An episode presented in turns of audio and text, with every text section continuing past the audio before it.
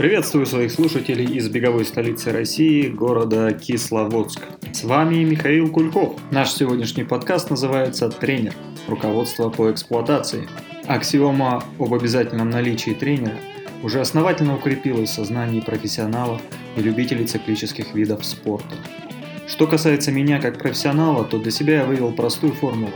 Чтобы подстричь себя красиво, даже виртуозному парикмахеру – нужен как минимум взгляд со стороны, а как максимум вторая пара рук. Есть, конечно, исключения из правил, когда отдельные профессиональные атлеты готовятся самостоятельно, но как показывает опыт, у них уже есть целая бригада людей, узких специалистов, которым они время от времени задают вопросы.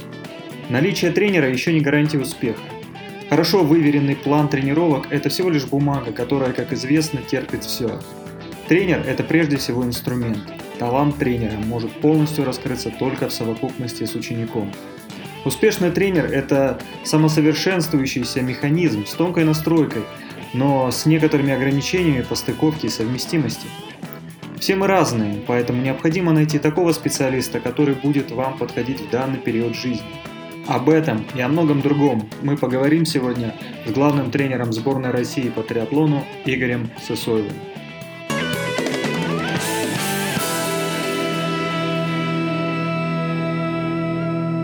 Игорь, мы с тобой сегодня продолжаем беседу, которую мы начали на прошлой неделе. Мы с тобой говорили о принципах построения спортивной подготовки. А сегодня я бы предложил поговорить о тренере. Ни для кого не секрет, что тренер нужен, тренер, тренер должен быть.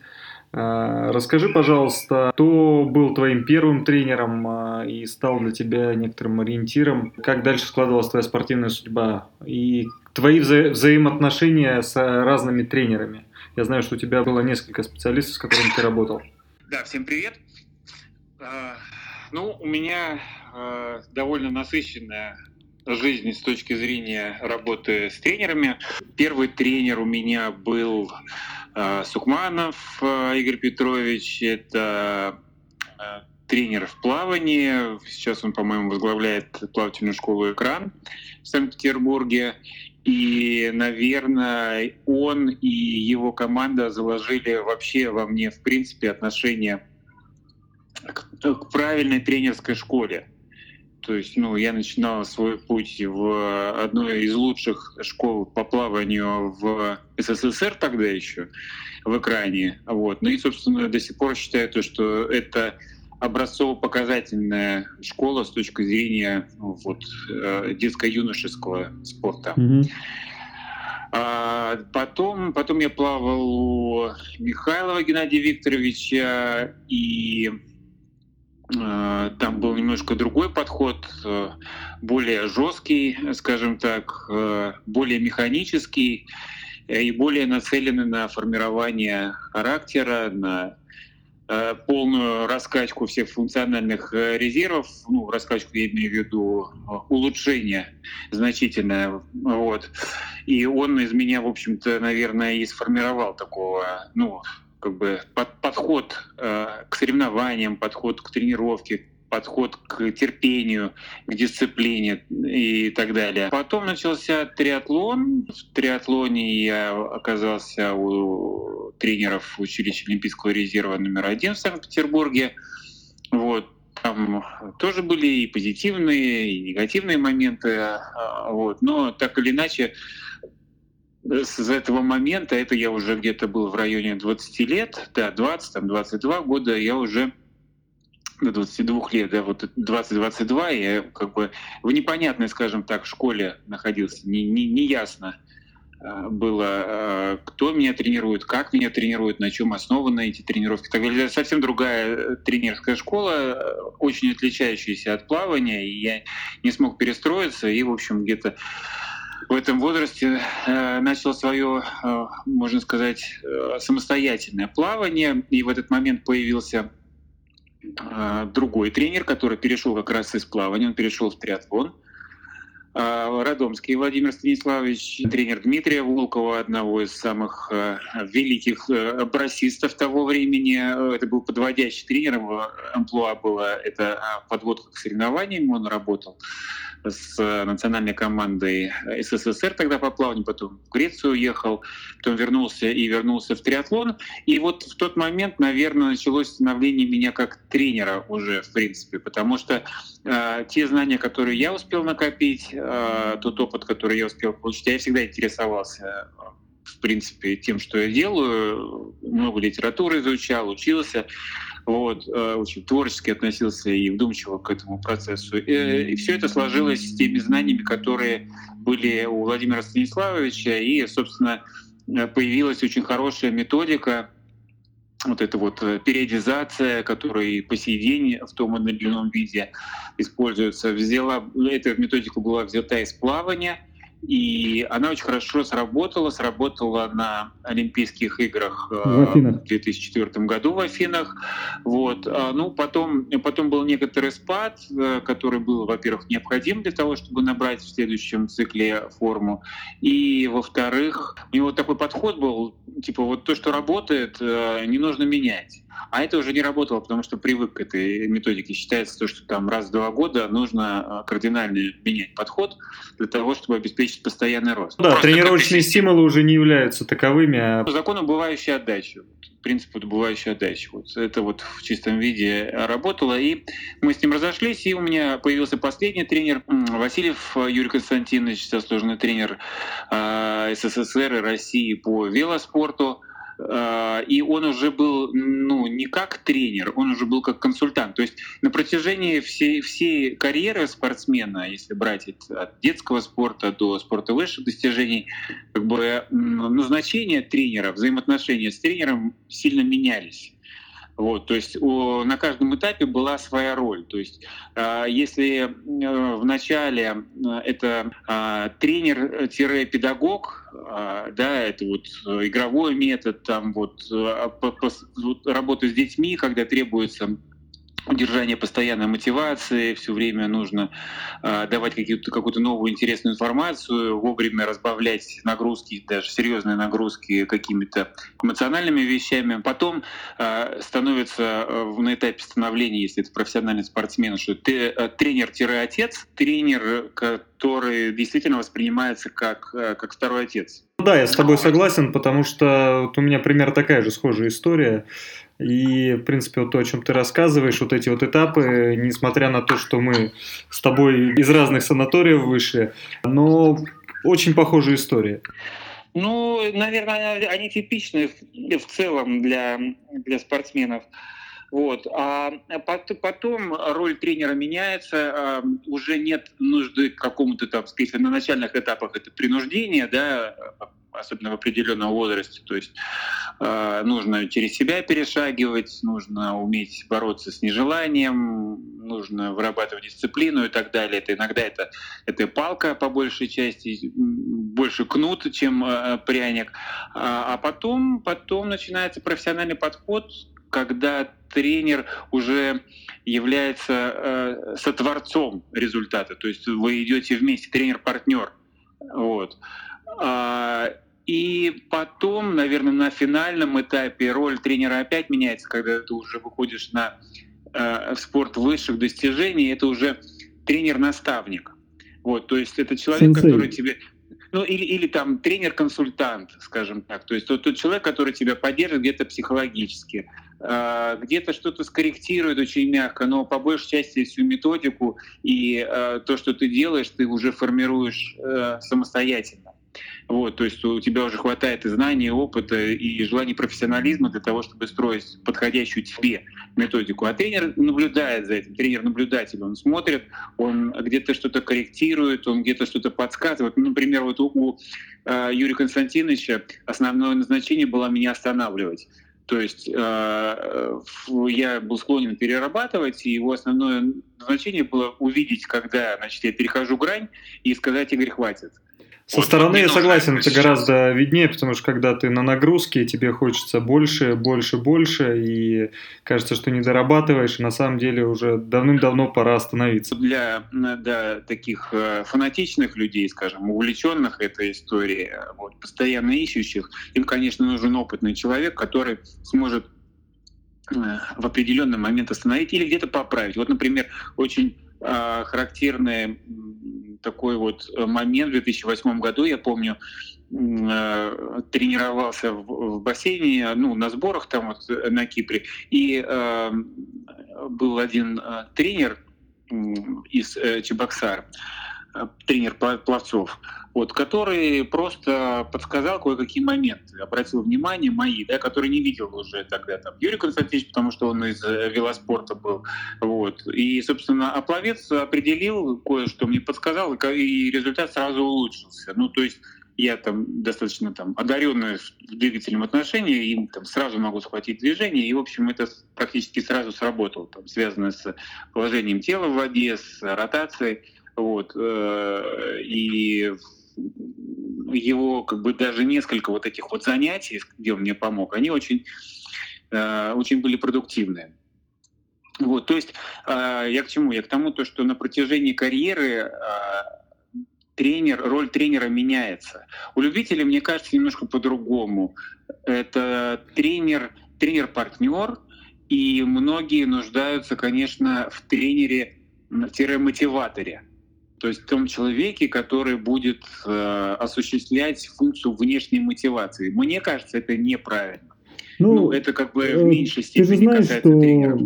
Ты же знаешь, что любители в основном приходят уже мотивированные на достижение какого-то результата. Ну, там, пройти дистанцию Ironman, пробежать марафон. Мотивацию не хватает, и мне кажется, им больше нужен тот человек, который будет действительно их останавливать вовремя. Потому что они готовы 24 часа в сутки тренироваться, забыть про работу, забыть про семью. Э, для них это глоток свежего воздуха, занятие спортом. И поэтому э, вот здесь вот, как у профессиональных спортсменов на завершающем этапе, как ты обозначил, э, важен тренер такой своего рода сенсей, к которому можно обратиться и который сделает верную подсказку. Знаешь, любители приходят разные. Приходят э, те, которые действительно вот такие вот, ну, скажем так, идеальный да, вариант. Хочу там пройти Ironman или полу Ironman, который там ну, должен сделать я из 5 э, часов, там, или из 11 или из 10 часов, в общем, по-разному бывает. Вот, с, с ними, конечно, проще. То есть это уже структурированная программа, это уже понятно, что нужно делать. Вот. А есть люди, которым, ну, просто в принципе нравится этот вид спорта, у них процессный подход.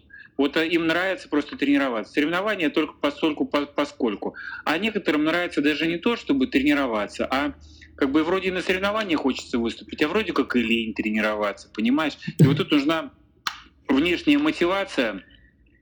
И вот это, конечно, для, наверное, профессионального тренера – это сложно. Ну, то есть, ну, там, мы не привыкли к тому, то, что э, нужно спортсменов еще уламывать к тому, чтобы э, они в конце концов сделали то, что сами же и хотели на каком-то этапе. Давай теперь с тобой поговорим про оборотную сторону медали. Это подход спортсмена в построении работы с тренером. Э, мы с тобой, как профессиональные спортсмены, фанатичные достаточно люди, знаем, что э, тренер нам задает какое-то направление, но по большому счету основную работу мы выполняем самостоятельно. И э, у нас зачастую бывает так, что то, тренер присылает тебе план тренировочный, и ты его выполняешь э, вдали от тренера. Многие любители воспринимают тренера как ключ к успеху. Э, с одной стороны это так, но э, ключ не является гарантией. Как должны выстраивать свои взаимоотношения и свои ожидания э, при работе с тренером спортсмены-любители и э, как, соответственно, корректировать свои взаимоотношения с тренером в зависимости от разных возникающих ситуаций. Чего ждать от тренера, а чего от тренера ждать ну, решительно не стоит, и это твоя зона ответственности. Я скажу так, есть такая поговорка, прежде чем переходить э, к классному тренеру, э, подумай, э, можешь ли ты быть его лучшим учеником.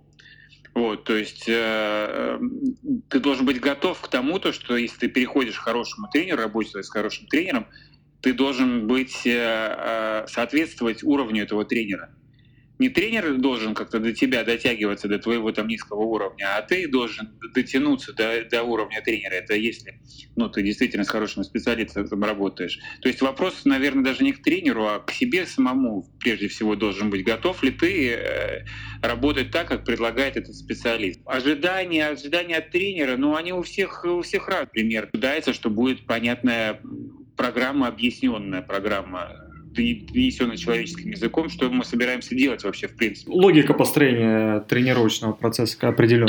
Тренер должен э, объяснить вообще, что мы будем делать, когда мы будем делать, зачем мы будем делать. То есть он на все эти вопросы должен уметь ответить, тем более при работе с любителями, которые взрослые люди, и многие желают знать, почему так. То есть он должен быть специалистом именно в этой узкой тематике, и уметь, должен уметь чисто с педагогической точки зрения объяснять, что он собирается делать. Потом э, должна быть своевременность предоставления этой программы, то есть ну, нужно, чтобы спортсмен вовремя получал э, понятные задания, вот, должен быть контроль и должна быть коррекция. То есть, скорее, вот это, наверное, основная история, то есть э, ну, все время нужно корректировать эту программу. Масштабы коррекции могут быть разные. Коррекция это возможна быть... только при наличии качественной обратной связи. Это уже ответственность спортсмена, да. То есть да. надо понимать то, что тренер это не экстрасенс он э, не может автоматически определить, что с вами там, в каком вы там состоянии и так далее. То есть приложить руку к колбу и сказать, что вам все нужно делать это, ну, как бы это не специалист.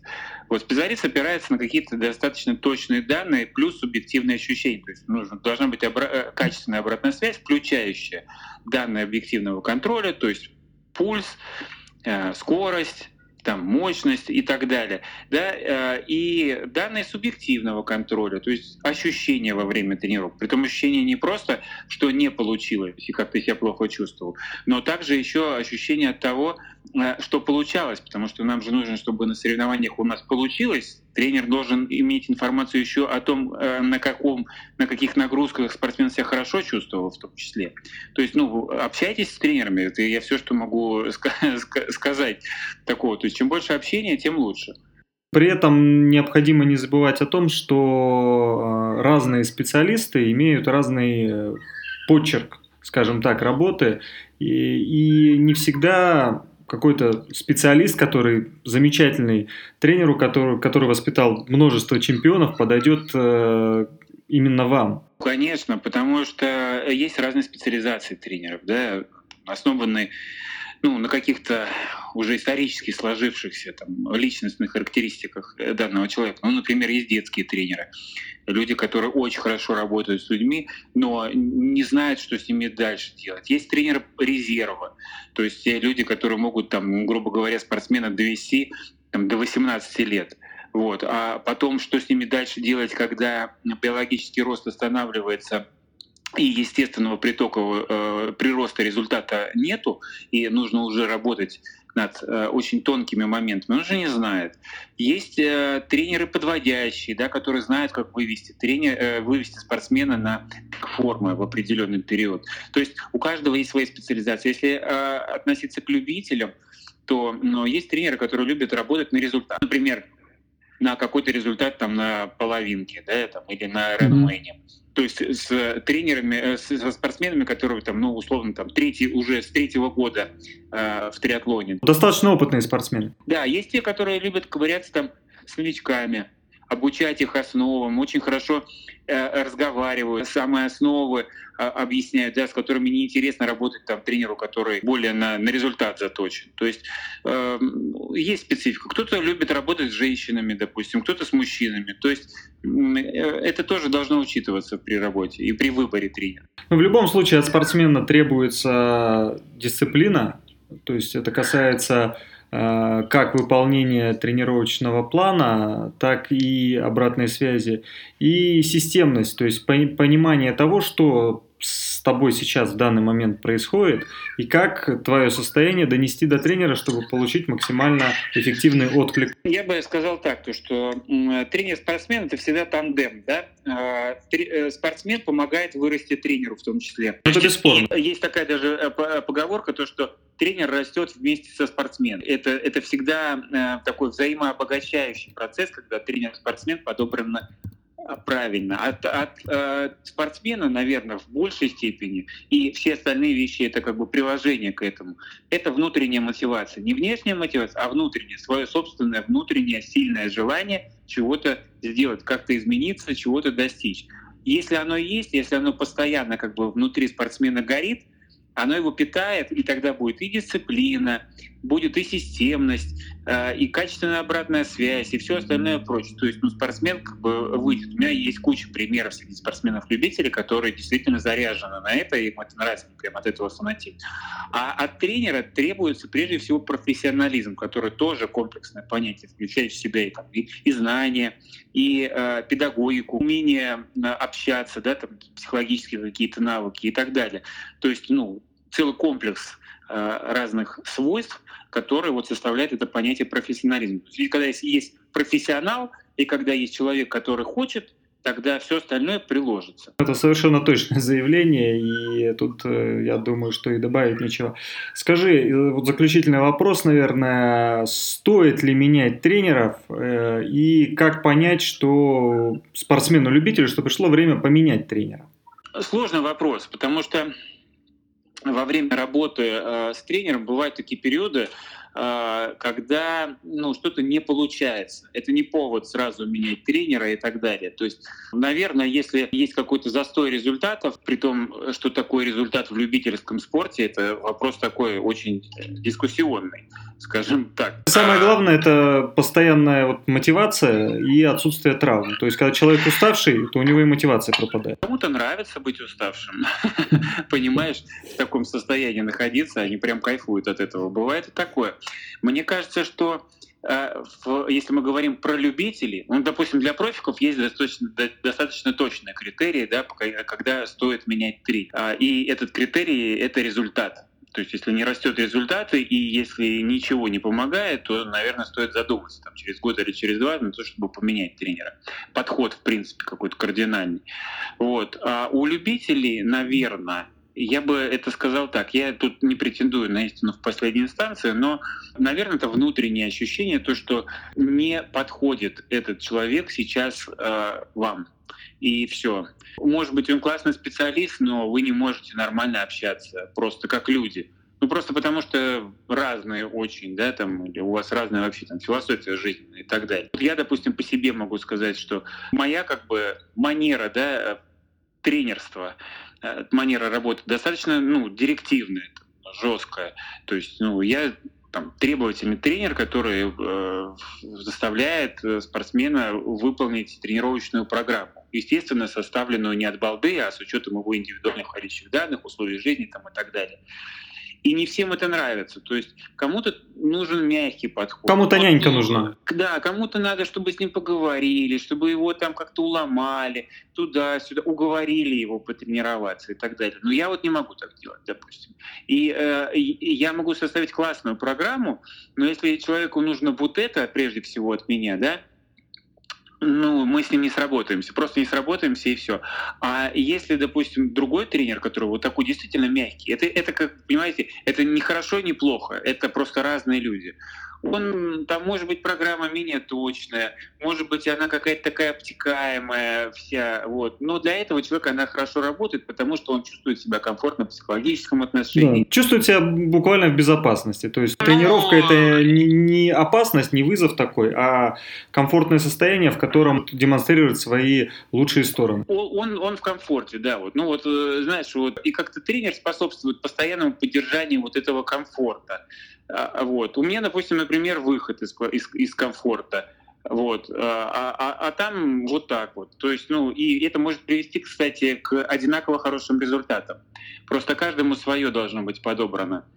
Вот и все. Надеюсь, э, нашим слушателям удастся э, выбрать себе правильного наставника, найти с ним общий язык и э, добиться высоких результатов, которые будут потом радовать и, и вас, и вашу семью, и вашего тренера в том числе. Мы можем найти всех в компании «Циклон», где у нас большое количество тренеров совершенно разных профилей. Самое главное, что вы можете вживую пообщаться и э, так сказать, протестировать тренера на тренировочных сборах «Циклон». Ближайший тренировочный сбор у нас состоится э, в Геленджике. С 1 по 8 э, октября. Приглашаем вас э, на этот тренировочный сбор, чтобы иметь возможность вживую пообщаться с интересными наставниками и понять, какой тип тренера подойдет именно вам.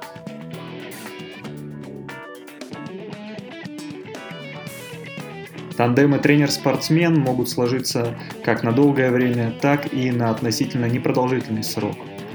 Но в том и в другом случае все же необходимо следовать нескольким неписанным правилам, которые помогут совместной работе спортсмена с тренером. Первое. Это правильное и последовательное целеполагание.